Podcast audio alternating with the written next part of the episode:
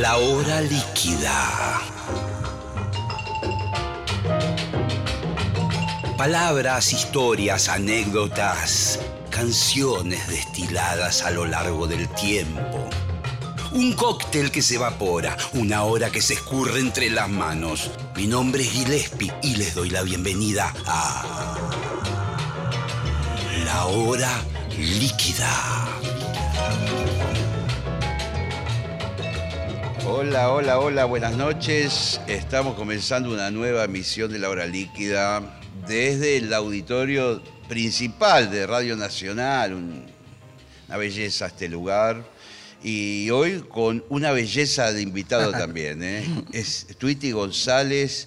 Bienvenido, ¿cómo le va? ¿Cómo anda? Gracias, gracias, tiempo. gracias por la invitación. Súper contento de estar acá en, en- en tu espacio y en este lugar con, con tanta historia, ¿no? Con tantas décadas Sí. de, de música que si te da un poco, te intimida un poco. intimida, a la vez le da un marco tipo Orson Welles a la Sí, entrevista. sí, ¿viste? sí, Es un lugar enorme para aquellos amigos, oyentes eh, que no, no han venido nunca. Es, es un auditorio, qué sé yo, de los años 40, ¿es esto? ¿Alguien tiene idea? Nadie. Antes, también. Antes, bueno, impresionante Sí, sí. eh, gigante, unos techos altísimos, pero con una acústica muy linda, porque vos fijate que no, no tenemos... Tipo estudio inglés de dos pisos. es- exacto, Es tipo estudio inglés porque de hecho ya tenés como otras ventanitas. sí, sí, sí, sí. ¿A qué, a qué- te, te da un, un- Bueno, creo que el que hizo la BBC de Londres eh, anduvo por acá Sí, o sí, algo por el porque en esa estilo. época eran como estándares, ¿no? Claro, Radio se hace como la BBC. claro, Los estudios de grabación se hacen como la RCA. Claro, claro, claro. Entonces, copy-paste. Había copy-paste ya. Sí, sí, y, y era un muy buen estándar. Sí, altísimo. digamos, alto. eh, Esto está muy bien construido. Sí. Hay una cantidad de detalles en el edificio de Radio Nacional sorprendente. Después, cuando terminemos la entrevista, te voy a hacer un, Un tour. un tour, sí. Dale, dale. Eh, de otras épocas, ¿no? Sí, es una radio museo a la vez. Claro. Hay mucha, mucha conservación, está bueno eso. Y, y- y tendrá algo de la, de la atmósfera de ese estudio grande de Abbey Road. Yo creo que por, por el tipo de, de acústica que tiene y todo eso, sí, por eso te digo que es como los estudios ingleses, así como acá era muy parecido, por ejemplo, el estudio de CBS era parecido, también con techos altos y doble cabina, con cabina arriba. Este, bueno, Ion, sin ir más lejos, es como esto, más un poco más chico. Claro, claro, tal cual. Eh, en algún documental o en alguna de estas cosas que aparecen de los Beatles, vi una escalerita a un costado de, de ese estudio grande, no sé si es el más grande o el mediano el que usaban ellos o el Sí. chico, pero que iban al control. Al control, Que El control quedaba arriba. Arriba, claro. En CBS también quedaba arriba. Claro, claro, claro. Sí. Vos llegaste a... a- a- a- me Yo llegué a ver sí. las últimas épocas de esos estudios. Yo grabé, por ejemplo, el último disco que se grabó en el estudio de RCA, Sí. que era el único estudio con una NIV de 54 canales, Wow. que hoy saldría un millón de dólares. Sí. Lo tenía en la RCA y el último disco que se grabó ahí lo grabé yo con la banda Autobús, Sí. año 88, que ahí salió Gaby Kerpel. Claro, claro, claro. Gaby, qué, mirá, mirá qué, qué alucinante. Sí. ¿Se sabe dónde está, por ejemplo, esa consola? Esa consola se de- desarmó toda y terminó en partecitas en Paraguay, está repartida en partes por toda Sudamérica. Porque en una época eh, yo grabé algunas cosas en el estudio de Lito Nevia. La chiquita tiene, la del estudio B.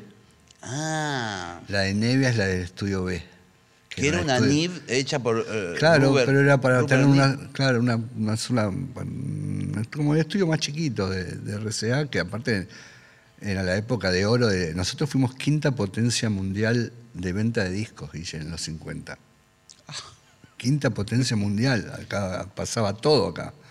Este, y las, las discográficas tenían, la RCA tenía toda una manzana que tenía no solo el estudio, las oficinas, sino la fábrica de vinilos. Todo pasaba en esa manzana.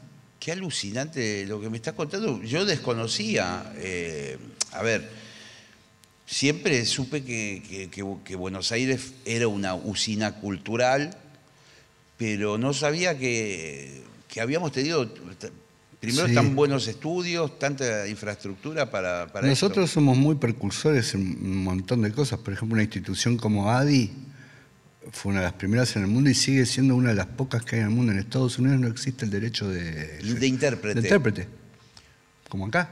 Claro, claro, claro. Que los que grabamos muchos y tuvimos la suerte de grabar con gente que tiene muchos hits y eso, eh, ganamos muy bien. Yo gano muy bien sí, de sí, ADI. sí. Adi es un, un buen. Sí, un buen soporte, colchoncito, una, ju- sí. una jubilacioncita. Sí, sí. Ahí siempre que está.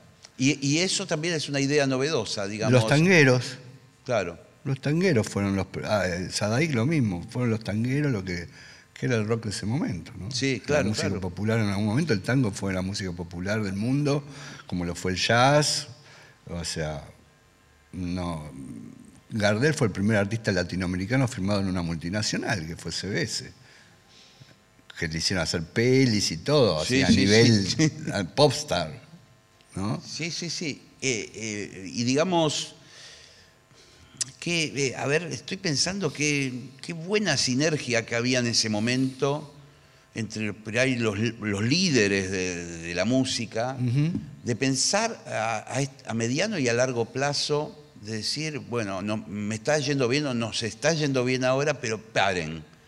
¿Cómo lo vamos a instrumentar esto? ¿Viste? Que no sea una golondrina de, o un ave de paso Sí. eh, pensaba en hoy que se ha complejizado tanto el mundo de la música y, y a la vez se ha precarizado tanto, Sí. ¿no? Porque hay como cada uno está pensando en su propia quinta hoy, eh, que me vaya bien a mí bueno, y, y- y, no sé, y a algún otro, a mis amigos, pero, pero es, es como que está atomizado, son todos átomos. Eh, y no, no se inventa un ADI. Eh, lamentablemente, quizás, eh, no sé qué pensás vos, Twitty, hay una nueva generación que está pensando las cosas desde otro lugar. Mm. Mi hijo es músico, tiene 21 años, y él, viste, está en contacto con, con otros, hay, eh, colaboran todos con todos. eh, Sí, es muy colaro- colaborativo hoy. Pero Sí. eso, la tecnología permitió eso. Que vos puedas mandarle un file, un archivo a otra persona por correo electrónico, es una cosa que no tiene más de 20 años eso. Claro, claro, claro. Sigue siendo muy nuevo, ¿no? Y, y- y de uso fuerte en los últimos, te diría, cinco años, la pandemia aceleró todo un montón de cosas. Yo, por ejemplo, uso un plugin para mezclar a distancia. Yo tengo un plugin que se lo pon- pongo al máster, me genera un link, se lo doy a cualquier persona en cualquier lugar del mundo y está escuchando en HD como si estuviera al lado mío. Me sale 100 dólares Como por vos año. vas moviendo la, la Escucha lo mismo que escucho yo, con la misma calidad que escucho yo. Si quiero, puedo compartir pantalla y ver también cómo... cómo Como vos estás como trabajando en esa trabajando. canción. No hace falta que venga al estudio. Es genial. es alucinante. Sí, y no sale nada, sale 100 dólares al año. Y, y- y, digamos, me imagino, y ahora yendo un poco a, a tu mundo en particular, Mm. que, bueno, después de tantos trabajos que has hecho y la dimensión de, de- de tus laburos a nivel Latinoamérica, Hispanoamérica, eso hoy te, te puede permitir hacer un trabajo con una banda de México, Total, ponerle, lo hago todo el tiempo. sin tener que ir Sí. y estar con ellos un mes o lo que fuere. Sí, hice, en la pandemia me hice un disco de 6, 7 temas con un uruguayo que se llama Nico Watts. Y recién vino hace cuatro meses, después de trabajar un año a distancia, y vino a retocar unas cositas y cerrar. Porque estaba enfrente y quería venir. Claro, Pero- claro, claro. Pero trabajo con gente de Perú que no vino nunca, que nunca conocí. no te digo que es, si me decís si es mejor o peor, no es mejor. Ok. Pero an- ante la nada, ante no hacerlo, Sí, es mejor que es eso. mejor que no Claro, hacerlo. Claro, claro. O sea, no hay como el cara a cara, no hay como estar en la misma habitación con el artista. Eso para mí todavía no se le gana. Pero, pero en muchas circunstancias que es algo un retoque rápido o la persona no tiene tiempo o lo más complicado que está en otro lugar geográfico, es una solución genial. Claro, antes, digamos, yo todo el tiempo te voy a hacer ir y venir como tipo volver al futuro en esta charla. Claro. Pero bueno, nosotros somos contemporáneos, vos le estás hablando a alguien muy analógico, ¿viste? Yo soy medio vintage, es una buena palabra para definirme. Eh, ¿cómo, ¿Cómo fue cambiando esa historia? Eh, eh, esa misma situación de vos productor en los años 80 implicaba que vos te ibas, por ejemplo, a Perú a ver la banda, a escucharla, a ver qué. ¿Cómo, era el proceso del productor antes? Y era más lento en un punto cuando estamos antes, pongamos antes como antes de internet, Sí, claro, sí, antes de internet. Es- esa es la. la- que yo empecé a usar internet fuerte fines de los 90. Este, y antes era, no sé, porque conocías al artista, ibas de gira y te caían en el hotel, como conocías a cualquier persona, o sea, y después había que ir y estar, con, con el problema de que sea acá o sea en otro país, vos antes tenías un margen de tiempo para hacer los discos. Yo me acuerdo que todos los discos de, de rock nacional de los años 80, los contratos eran de 200 horas. Claro, era como un estándar. Hoy, no ¿no? hay un- hoy jamás nadie te habla de cuánto tiempo le mete una canción. Yo, eh, de hecho, a colegas jóvenes, que podrían ser mis hijos, les pregunto, ¿y nunca hicieron la cuenta? Claro. Porque no es un parámetro, ni siquiera es un parámetro, no, no, no, no, no, no- no inciden nada. Y hay gente que tiene como, le da mucho mérito hacerlo muy rápido, por ejemplo en el mundo del trap o la música urbana, es muy meritorio sacarlo rápido, porque los pibes no, no- quieren todo instantáneo, ¿viste? No tienen Tiene paciencia. un dinamismo insólito, digamos. sí, demasiado, para mí como Claro. too much. Claro. Eh, y hay otra gente que no. Y yo me acostumbré, yo aprendí a hacer discos que se puedan hacer sonar lo mejor posible en 200 horas. Yo me, me crié así y eso me hizo desarrollar la tecnología previa a llegar al estudio de grabación con el MIDI, el sampling, los sequencers, los sintes, como para que esas 200 horas de estudio rindan como la puta madre. Claro, claro. Las 200 horas eran reales. O sea, Sí. eh, digamos, había un reloj verdadero Sí, que empezaba claro. a correr a partir de que vos Y entrabas. había cuatro estudios y había tres turnos de ocho horas. Panda tenía un cuaderno que estaba en la puerta con el pollo, Claro. que era el, como el, Sí, sí. el encargado del estudio, no era el dueño, el encargado, que, que le decías pollo, dale, dame una horita más, no, que ya viene el cliente y eran las 8 de la mañana, ¿viste? Claro, claro, claro. Eran cada ocho horas Rotación. rotación y vamos a tirar eh, ahí eh, los nombres de, de los artistas que estaban, porque eran Charlie sí, García, no. Virus, eh, Soda Eh, Stereo. tener una sesión después que estaba grabando Charlie era quizás no tenerla. o esperar 3, 4 horas que terminen, ¿viste? Después Porque- de las ocho horas había un poquito más. No, era como el, el- el carácter de la persona que estaba a cargo del estudio de sacarlo al cliente, no, pero a Charlie, ¿quién le.? quién Claro, le- claro. O sea, a otro cliente sí, pero a Charlie nadie lo podía echar. Claro, en principio estaba anotadito Charlie Claro. García en el cuaderno, pero Sí. ¿quién lo saca? Claro. Ah, cuando te- La entrada gratis, la salida vemos, ¿no? Eh, sí, y, y- y digamos, así, con ese formato, con esas reglas de juego, se generó un material histórico de una calidad superlativa, una época muy Artesanal. interes- Yo, lo- yo- yo- lo llamo, es lo que se perdió hoy. Se perdió la artesanía. La artesanía para mí es el método de cada maestrito. Sí. Me gusta eso. ¿Entendés? Cada artesano tiene una forma, por eso es un artesano, tiene una forma de. Si, si lo pasás a la pintura, por ejemplo, ¿cuántas pinceladas de rojo le doy? Claro, y claro. este maestro le da cinco, este le da dos y este le da diez. Sí, sí. Es como ca- cada artesano tiene su forma de hacerlo. Hoy hay, los métodos son los mismos para todos. Todos usan el Beat Detective, todos usan el Melodyne, que son como herramientas digitales de corrección. Entonces todos corrigen de la misma forma y por eso toda la música es muy parecida. Se perdió esa, sí, sí. esa se perdió a nivel, a mí no me gusta generalizar, a nivel punta de iceberg, mainstream, las 100 canciones que más se escuchan. Digamos, si empezás a ir para abajo, hay más música que nunca. Variada. y Variada. es una... Cuestión que también yo no la veo tan felizmente, porque también es mucha música, entre comillas, mala o de mal gusto o que no te gusta. Entonces, para, yo para encontrar una canción que me gusta, quizás tengo que skipear 10. Sí, sí, sí, sí. Y tenés el tema del skip. El 25% de la gente que escucha en una plataforma skipea los 8 segundos. Skipear es pasar de tema. Esto es una locura, muchachos. ¿Están 8 es- segundos, o sea, escuchando 8 esto? segundos no, son cuatro, dos compases. ¿Qué tenés que hacer en esos ocho segundos para atrapar a que ponerte, iba a decir Bueno, ponerte en pelotas, pero, eso- en Spotify no se ve la Mirá gente cómo, desnuda. cómo ha cambiado la forma de producir y de componer y de arreglar, que el- ya las canciones no tienen intros largas. Vamos, Claro, porque- vamos al hueso, Sí. al toque.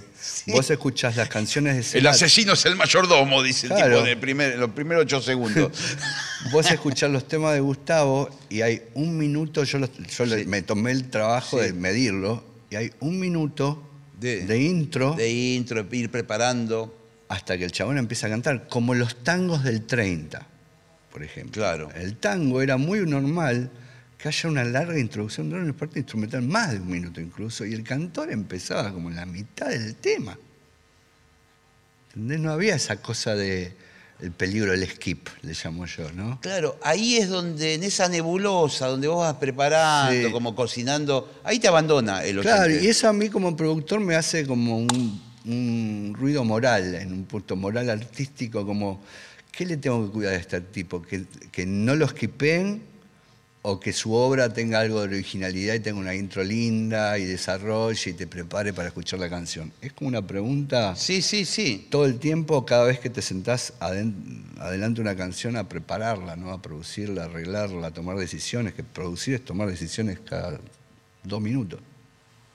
Se trata de eso. ¿Sabés que hay una canción de Cerati que, como en tantas cosas, Gustavo, se adelantó a esto que estamos hablando, que es Déjà Vu? Mm. No tiene En- intro. arranca el toque. Sí. Veo las cosas como, ¿no? Sí. Capaz que el loco... Sí, pero ya era una de las últimas, porque esto de, Claro. de- de las, de, de intro y todo eso ya hace rato que viene pasando, ¿no? Cada vez más porque las plataformas hoy dominaron todo y el físico y la radio ya no tienen el peso que tuvieron hace 10 años, lo perdieron totalmente. A ver, y ¿cómo? Ayúdame a entender por dónde pasa la cosa. Uf, si porque vos sos un, un especialista en esto. Mm.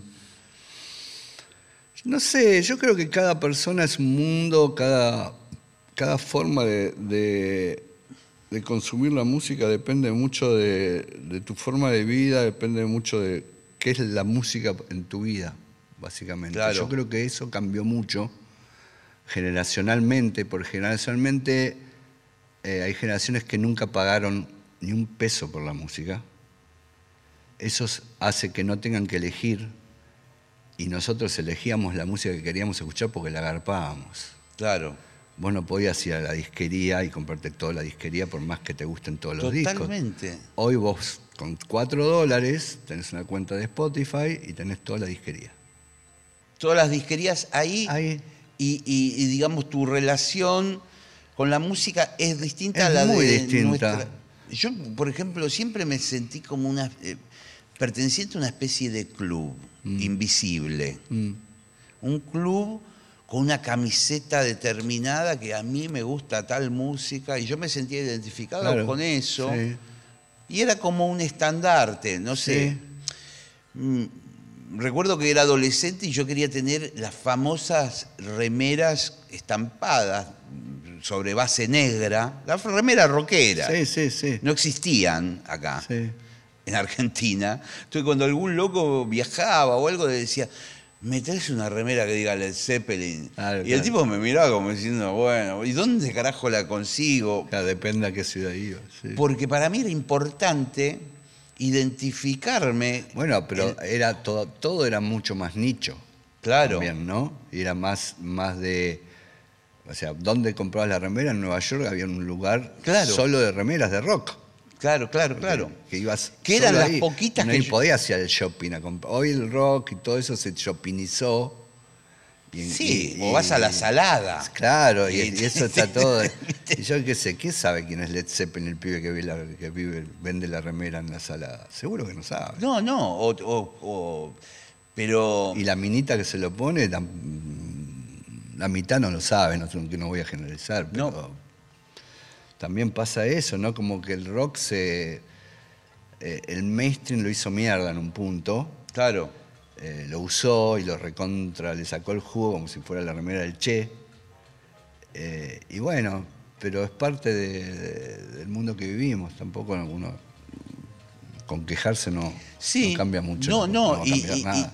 y- y- y lo loco que, que en un momento determinado me pasó la contracara de, de esta situación, de estar en Londres y tratar de comprarme una remera de los Beatles. Yo digo, me la van a, a- va a haber remeras de los Beatles abajo de las baldosas, en todos lados, manteros vendiendo. remeras. me tuve que ir a la tienda oficial de los Beatles porque no se pueden fabricar remeras de los Beatles sin la autorización Claro. de ellos. Claro. Y bueno, porque funciona, funciona la ley. y Claro, fuerte claro. funciona. Yo decía, no, me quiero comprar una remera que diga los Beatles. Tienes que ir a la tienda de los Beatles. Te van a cobrar Claro. 30 libras la remera. Claro. Eh, a mí me parece bien eso. sí, sí, a mí también me pareció me bien. parece bien. De que Todo ellos... lo demás es como una cosa que uno hace, bueno, te tiene que- empezamos con la política. Sí. Si Bueno. cambiamos de, música política. Bueno, claro, después volvemos. Pero, pero Pero bueno, pero es como funciona el, el- el primer mundo, con, con cierto orden para que las cosas fluyan y cada, cada dueño de su derecho tenga lo que merece y no sea usado por una persona que no hizo nada para ser dueño de, de la marca Beatles. Claro, claro, claro. Sí, y, y eso puede hasta tener, si querés, la, te digo, esa remera es una remera del disco Rubber Soul. Mm. Eh, está espectacular la calidad y todo. Digo, también vos podés, siendo la marca, pienso en ellos, decir, bueno, vamos a hacer determinada pilcha, vamos a autorizar a hacer determinada mm, merchandising, pero tiene que tener tales características, qué sé yo. La remera esa está hasta el día de hoy es espectacular, nunca se agrandó, ni se destiñó, ni nada. Exacto. Claro. Y, y- y, viste, es de alguna forma decir, bueno, nosotros hicimos esto, tenemos este kiosquito, en este caso un, kios- un Sí, sí. kiosco fantástico, pero todo lo que salga de acá va a estar todo bien. ¿No? Claro, con, con un control de calidad, Sí. desde lo artístico hasta la calidad de la cosa que estás consumiendo, me parece genial. Es como honestidad con, con el consumidor. De Sí, los dos sí. lados, y, y uno paga por esa honestidad. Sí, sí, sí, sí. Sigamos, volvamos al mundo musical. ¿Cómo, cómo puede sobrevivir alguien de, de mi generación a este mundo? Donde ya no existen quizás los discos. Igual hay discos afortunadamente y yo sigo teniendo los reproductores para Yo esos discos. por eso le- a tu productor le digo, Guille tiene por donde escuchar CDs, debe tener, me dijo. Yo- Tengo un yo- super equipo. Claro, yo suponía que tenías. Sí, sí, sí. Tengo un super equipo y, y- y sigo manteniendo esos rituales de la ante- anterior yo- generación, de sí. Poner un disco, escucharlo. Eh, tengo un espacio en mi casa, por suerte, una piecita donde Dedicada. Claro. donde sigo disfrutando de escuchar música con atención plena. Sí, sí, sí. Sentarse a escuchar. Sé. Que sí. es una, una ceremonia que está en extinción, Sí. pero creo que se puede revivir. Tengo mucha fe que se puede revivir. Bueno, un poco los melómanos que empezaron con la historia del vinilo, que eso sigue y va en crecimiento. Sí, sí. Eh, van hacia ese lado, de, de- de comprar un disco de vinilo, disfrutarlo desde la tapa misma, de la ceremonia de escucharlo. Sí, totalmente. Mira, yo estoy por cumplir 60 en un par de años. Y mi sueño es tener un audiobar. un, un- un lugar donde puedas ir a chupar, pero en silencio.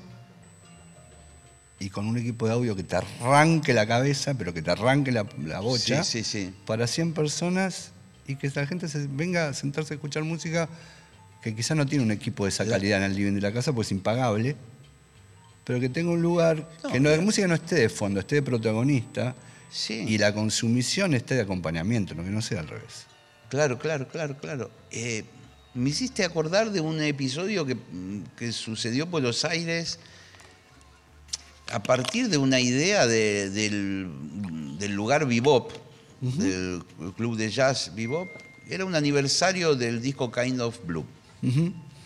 Hicieron justamente eso, que me acuerdo que me, me llamó Aldo Graciani y me dijo, che, te quiero invitar, vamos a hacer un festejo de melómanos con un super equipo, vamos a escuchar Kind of Blue. Eh, y vamos a abrir el club para la gente que se cope en esta... Yo le dije, eso es un delirio. Se llenó.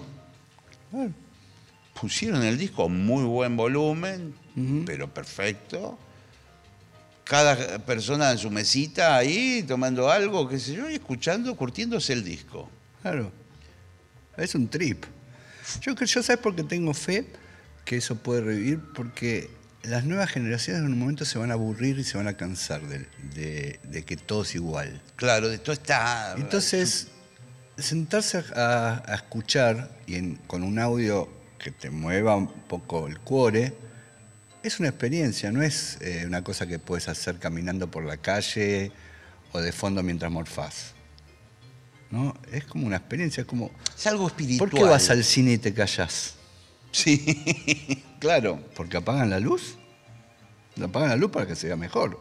claro, claro. Pues no, Pero nadie ya- habla en una peli. Y si hablas te hacen... "Shh". Sí, sí, porque es un ámbito especial para eso. Claro. Sí. Está muy bien. Eh, no sé si vos te acordás que hubo una época en Buenos Aires que había conciertos de música electrónica en el Centro Cultural Recoleta Sí. Y que había dos parlantes gigantes en el escenario, nada más, y la gente se sentaba así Sí. y ponían un disco. Sí, sí. Sí, sí, sí. Y estaban una hora así, viste, sentados mirando los parlantes, viste. Sí, y nadie sí. hablaba un carajo, nada, era, era como misa. Sí, sí. Ponían de, no sé, de Messiaen, no sí, sé, esos sí, sí, compositores como rarísimos. experimental. Sí, experimentales. Sí, sí.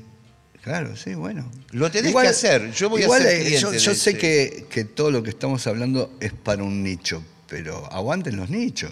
Sí, Ya estamos en una época de tanta segmentación que los nichos, para- eh, mi sueño es que los nichos sean autorrentables, que sean lo suficientemente grandes y sólidos para que los que estamos dentro de ese nicho podamos vivir del nicho y disfrutar del nicho. claro. Y no comprarte una casa en Bueno, Pilar con en un una punto pileta. Tenemos el ejemplo del jazz argentino, yo estoy muy contento Sí. con lo que pasa en Sí, el jazz argentino. sí, ha crecido este siglo, hay más locales para tocar que nunca. Sí, y te puedo asegurar que yo toco con varios de ellos. Y, hay- el nivel de músicos es ya más alto que nunca y, y de todas las edades. Sí, hay, un- hay una camada nueva que. Sí. Y, para todo tipo de jazz. Y hay locales que la entendieron como es, y encontraron un público y encontraron un nicho. Sí. Y, Y- ho- hoy, en, es- en esta actualidad rara que nos toca vivir, a todos nos va bien esa misma noche. Eh, hoy por hoy hay cuatro o cinco Sí, clubes sí. de jazz que abren los días de semana Sí, Y se llenan. y hay cuatro artistas tocando a la vez. Sí, Y los cuatro tienen gente. sí, Es- es- sí. antes era una cosa un poco sórdida, yo me acuerdo, pobre, de, de- de nuestro querido Negro González, Sí. con jazz y pop. Vos, Claro, yo me crié ahí. vos te criaste ahí. Sí, Y hubo como unos revivals de jazz y pop, eh, eh, que nunca fue lo mismo, pero... remados por él. Sí, no. Y vos ibas un martes, un miércoles. Una soledad. Claro, había unas mesitas ahí, Sí. me- me- medio triste el asunto. Hoy no, ya no existe más eso. No. Va la gente, van 40, También, 50. también encontraron que hay un tipo de público eh, que no es tan hipón, porque siempre tuvo, el jazz en, lo- en el siglo XX estuvo muy asociado al tipo que no tiene un mango y termina viendo jazz. Y tomándose un café porque no puede pagar algo más. Sí. Hoy los lugares de jazz son muy chetos. Sí, sí, sí, sí. Son caros. Tenés eh, carta de vino, Claro, de sí, alta consu- gama. Sí, Pero en todo el mundo es así. claro. Vas al Blue Note. Sí, sí. Te en tenés Nueva que York. gastar 50, Claro, y 60 los tipos dólares. no viven de la entrada. La entrada es para pagarle a los músicos. Claro. El negocio es gastronómico. Y le encontraron esa vuelta. Que quizás el negro no lo vio porque era músico. Sí, sí, claro, claro, claro. Pero si el negro hubiese tenido un socio gastronómico honesto Sí. que conozca el negocio, hoy Jazzy Pop existiría. Bueno, porque la marca Jazzy Pop era Claro, espectacular, era espectacular. y, y Y la mística. programación del, Sí, viste, sí. que eh, armaba y en muchos de los grupos él tocaba el contrabajo Claro. además. Eh, sí, sí, sí, eh, me, me- me gusta, me gusta esta, esta, esta situación, pero mm, quiero ir hacia otro lado porque no perder de vista Tweety productor, eh, sello discográfico de Tweetin, Tweetin. Records.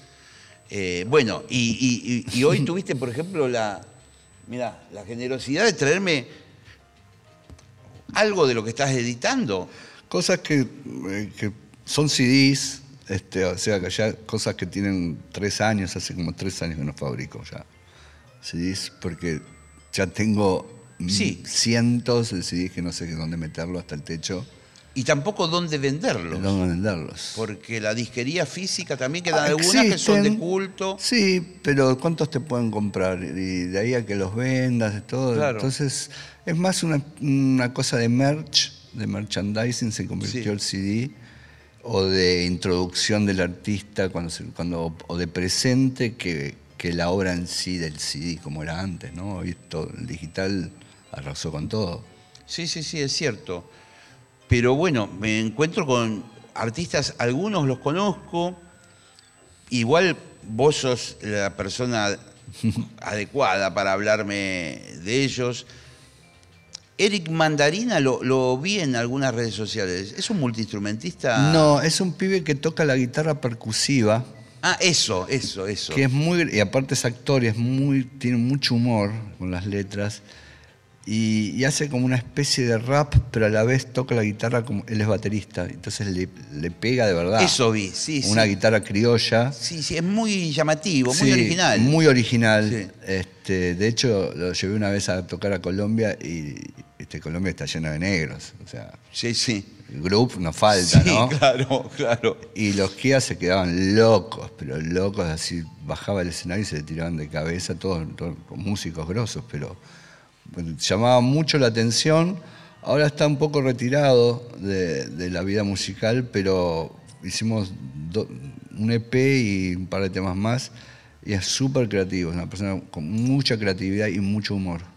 ¿Y cómo apareció en tu vida? Eso es muy, muy divertido. Fue, fui a ver a una banda cordobesa que se llama Hipnótica, Sí. a Niceto hace como cinco años.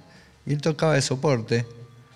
Y ya había visto el nombre en una Lapalooza o en, algún- en un festival. Sí. Me había quedado porque era muy llamativo el nombre. Sí, Eric Mandarina. Claro. Sí, Este, ¿y este con este nombre? que está tocando acá? No lo conoce nadie.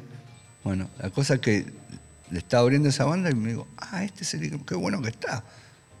Vi el show, me fui, en la semana me llama el manager, me dice, te vimos en el show, nos gustaría sentarnos a hablar con vos. Y bueno, ahí nos conocimos.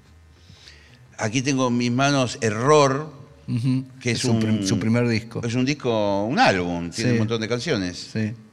Eh, vamos a seguir con el Tweeting Record, a ver la- las aventuras musicales de, de Tweety González. Marco Sanguinetti, Marco lo conozco. alto pianista. Lo conozco. Este Sí. es un pesado de la escena Sí, sí. del jazz. Sí.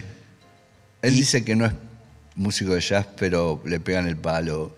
Este, Inmoral se llama. ¿Es que es un disco doble? No, ¿O ¿Qué es un disco con todos Sí. temas de Cerati Oh, bueno. bajados a piano, cello, DJ, batería y contrabajo.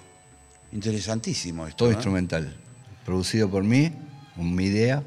Ella había hecho uno de Radiohead, muy lindo. Y yo cuando escuché el disco que hizo de los temas de Radiohead, digo, este pibe con los temas de Gustavo, Va a ser si le pegamos a los temas, pues yo de tocar tanto con Gustavo, sabía qué temas eran más pianísticos que Claro. otros. Este, y, él, y lo llamo y el tipo resultó ser un fan acérrimo de Gustavo, no lo podía creer. Y me dijo que sí enseguida y hicimos el disco que lo Sí, grabamos después, después lo voy a abrir por, en porque vivo en, es- en el estudio de Lito Vitale, que gentilmente Sí. este, me prestó una vez más su C7 y su estudio gratis, divino, para grabar este disco. Eh, pinta interesantísimo. Y es muy divertido Eh, lo, que quiero pasa abrir, con el DJ. Abrilo, abrilo. Porque me parece que te- eh, esto tiene sorpresas, ¿eh? No es un Sí, packaging y el, normal. el diseño es de Laura Barsky, que es una multipremiada diseñadora. Y aparte Bueno. Marco Sanguinetti, Es una belleza el diseño de Sí. esto, es, es lindísimo. che. Marco Sanguinetti es, eh, tiene una cátedra de diseño en la UBA, o sea que él también es diseñador. Ah, es, una, es una cosa preciosa, tiene como tarjetas, tiene además un desplegable. Sí. Qué buen laburo, loco. Está hermoso este disco. ¿eh? Después vamos a escucharlo, pero vamos a avanzar en Hay una versión de. Primavera Cero alucinante. Pero alucinante. Sí, quedó impresionante y toca una chelista que se llama Violeta García, Sí, que toca como chelo eléctrico, muy procesado, que a vos te pedales, una mano así. Es como un Gillespie del, del, del- del chelo y tiene una banda punk que se llama Blanco Teta que, que la rompen. Ya desde el nombre de Blanco Teta muy bueno, sí. Blanco Teta. Es re Es punk. muy buen nombre. Acá tenemos un disco más misterioso, ¿eh? fotogramas. Audia Valdés, mendocina radicada en, en Buenos Aires hace mucho, También, un hermoso disco. diseñadora de ropa, tiene su línea de ropa, Es precioso el disco. este, este. una nerd, Cantante. multiinstrumentista, pero nerd nivel Dios, así de... Yo soy bastante nerd y esta me, me gana. Cuando encuentro a alguien que me gana, me, me quiero matar porque es como interminable. y escúchame, nerd, ella de, de, de que del De- audio, de los sí, aparatos. De, los aparatos. Sí, sí. Yo también soy un poquito Sí, así, sí. pero. Pero bueno. Es que me parece que lo escuché. Eso es de Darío Halfin. Darío Halfin, sí, Sí. totalmente, el pelado. que es Pelado. muy talentoso Muy también. talentoso. Sí. Pianista, cantante, sí. compositor. Contame algo de, de Darío. Maestro de, la UCA, tiene una cátedra de música popular en la UCA. Este, nada, y Da- Darío, ese es el, el disco anterior al que yo le produje. Eh, este disco tiene, tiene una versión de, La ilusión se llama. de Dulce Condena con Loli Molina que la rompen en 5x4, que le hicieron teta el tema, Sí, pero, sí, pero, sí. pero queda buenísimo. Este, y después hicimos, Darío es un gran pianista, muy acústico, y el disco que hicimos juntos, es- yo le dije, bueno, componé, pero sin el piano, y, y le presté como tres meses un Oberheim mío. Uf, Digo, solo con esto puedes componer. no con te- un sintetizador. Sí, no compongas con el piano, porque te lleva a un lado que ya fuiste. Usar el cinte, ni tenía idea cómo manejarlo, jodete, arreglar, acá está el manual, internet. Y en los cinco temas empezó a a mandar temas hechos todos con el cinte, que era otra cosa. Me gusta, me gusta esa idea. Un gran desafío. Martín Rodríguez. Martín Rodríguez es un cordobés que ahora su nombre artístico es Tutem Mapú. Es el hermano del gringo de Rayos Láser. Es un multiinstrumentista cordobés eh, con mucha influencia del folclore y de Spinetta. Y está buenísimo el disco. Está buenísimo. Che, qué interesante. Me dan ganas de escucharlo ahora a todos.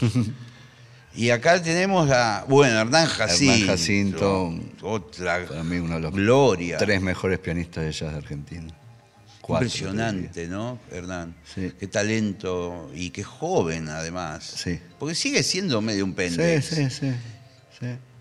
Eh, hubo una época donde aparecía muy tímidamente en el ambiente de, de- de los de nuestra generación, con un tecladito que se había comprado, un, un cinte Yamaha chiquitito así, Sí. y, y lo conectaba ahí, qué sé yo, y era, Y la quemaba. la sí. quemaba, era un Sí, dios de lo- del teclado. Sí, aparte toca un par de instrumentos, toca bien la viola, se graba él en su casa, graba todos los discos en la casa. No necesita nada.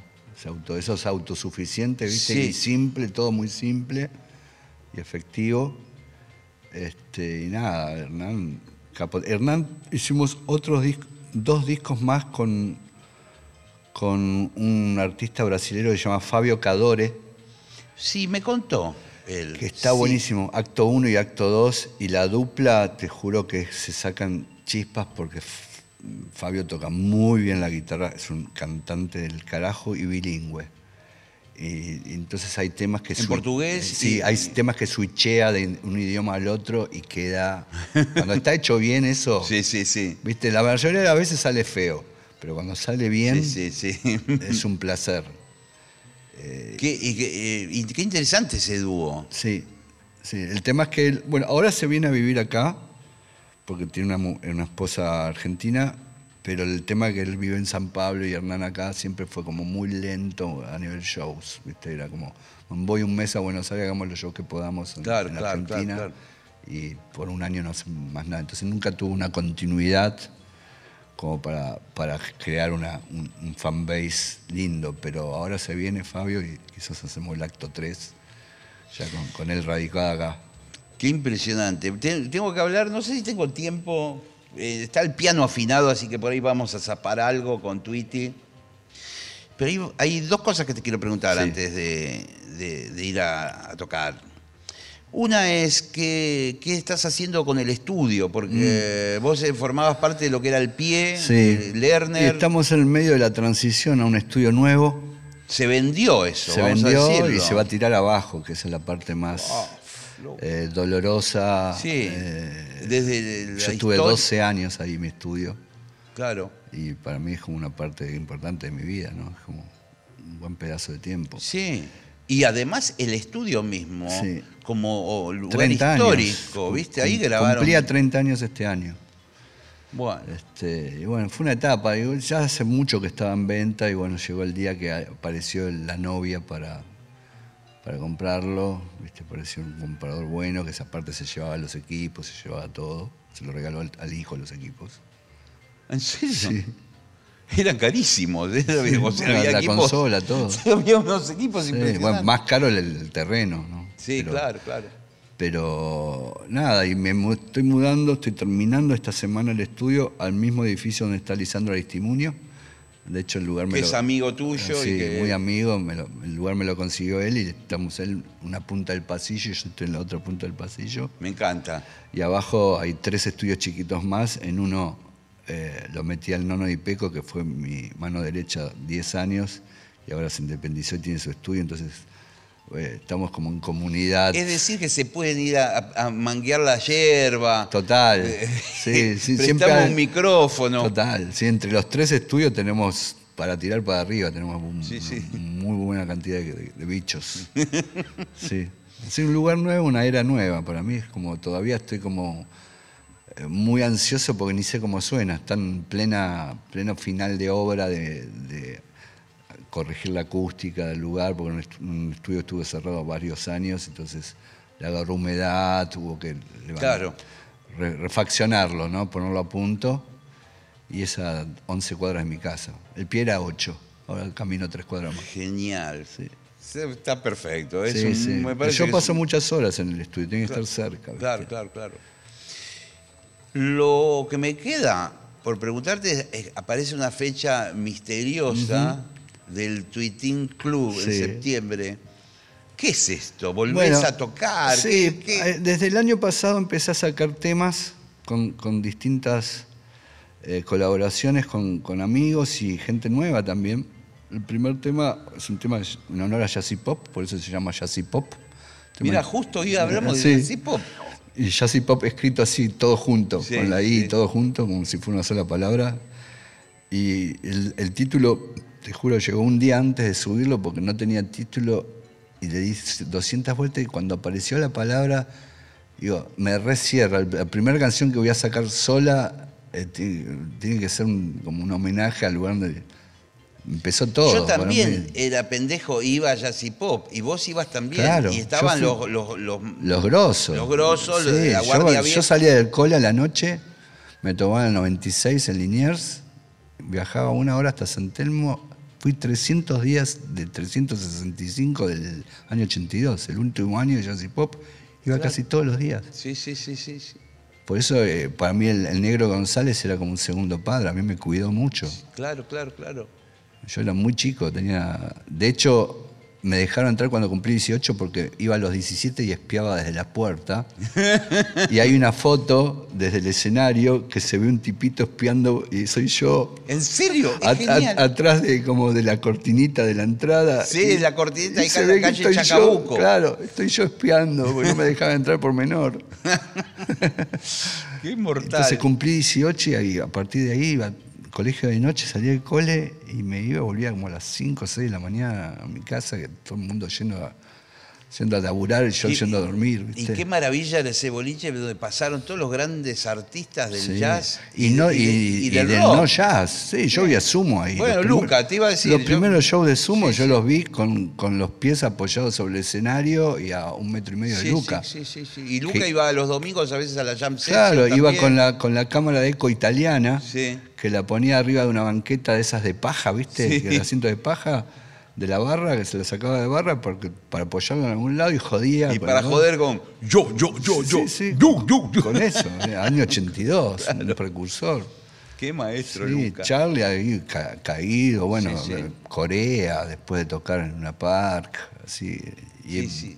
Páginas y- y era- gloriosas. y era- Randy era- Brecker estuvo una semana. todo el mundo. Y en esa época el ambiente jazz rockero era muy verdugo. Sí. Muy verdugo. Hoy son mucho más light a comparación. Pero si no tocabas un poco bien, Sí, sí, no te. te- no durabas un, un tema y abajo. Sí, sí. Y después había escalafones, ¿viste? Vos estabas tocando y veías que llegaba, yo qué sé, Leo Sujatovich y ya sabías que te tenías que bajar. Sí, sí, sí. O Fat O- Fernández con la o llegaba, trompeta. o llegaba al mono, ¿viste? Sí, Le sí. llevaba alguno grosso, bueno, dejá el lugar porque llegaron los betes Sí, sí. Y te pasás a espectador, ¿viste? Qué buena época, Sí, ¿eh? sí. Jazz Para mí fue una escuela infernal. Y bueno, después de, de ese tema, eh, saqué un tema con Lisandro Nistimunio que se llama Una pregunta más. Que la música es mía y de Tutem Mapú, y él puso solo la letra y cantó y tocó unas violas. Después hay otro tema con un artista mendocino que se llama Leandro La Serna y dos raperos en el mismo tema. Kofke 117, que es del Gran Neuquén, de las Ah, mira. Neuquén. Y Rayo acá Big Buda, que es de Villa Fiorito, que es así, como Picante. picante. sube- son los raperos que suben siempre con Santiago Vázquez, con la grande Sí, o con Pan. sí. siempre hay dos raperos, son ellos, yo los descubrí Son- ahí. Claro, muy bueno. Son muy buenos, pero muy buenos, conocen muy bien el oficio, son como bien ese, ese rap violento, a mí me gusta ese rap medio metralleta, Sí, viste, sí, sí, que sale en quinta, viste, que no toman, que no, no- Hay, hay uno que, que- que- que lo he visto, que es medio gordo, morocho. que hace beatbox. Sí. Ese es Milo Moya. Buenísimo. Bueno, ese es un capo. Ese es un b-boy de, de verdad. Los b-boys son los pibes que hacen breakdance. Él- su papá hacía breakdance, que son cultura hip hop 100%. O sea, no, no es verso, no es pose, nada. Mi querido Twitty, eh, tengo algún par de minutos para, para hacer algo. Vos Dale. me dijiste recién, antes de, de empezar a grabar, vamos a hacer un tema de Adele. No, de quién Rosalía, era? De, de Rosalía. Rosalía. Estoy en bolas total, ¿eh? Bueno. Bueno, vamos a hacerlo, dale, dale. Ya venimos. Estás escuchando La Hora Líquida. Por Nacional Rock.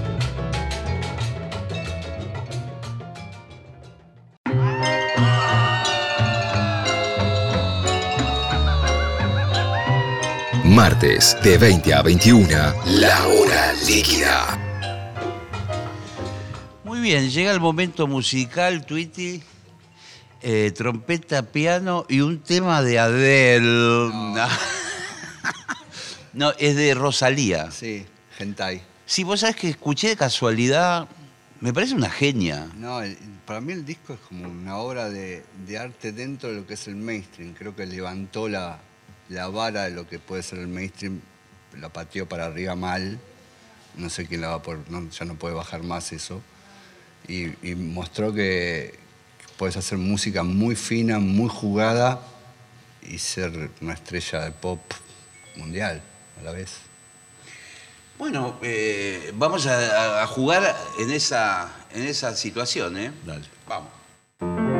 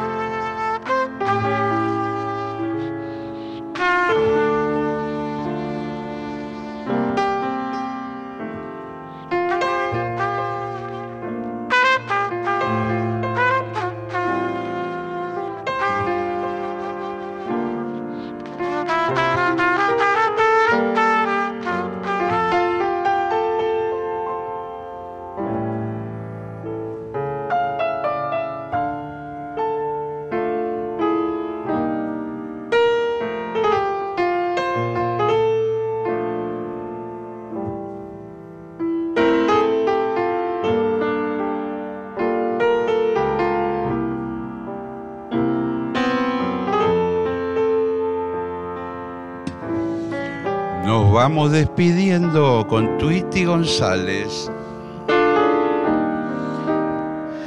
Esto ha sido la hora líquida. Nos encontramos el martes próximo a las 20 horas aquí por Nacional Rock. Gracias, Tweety querido.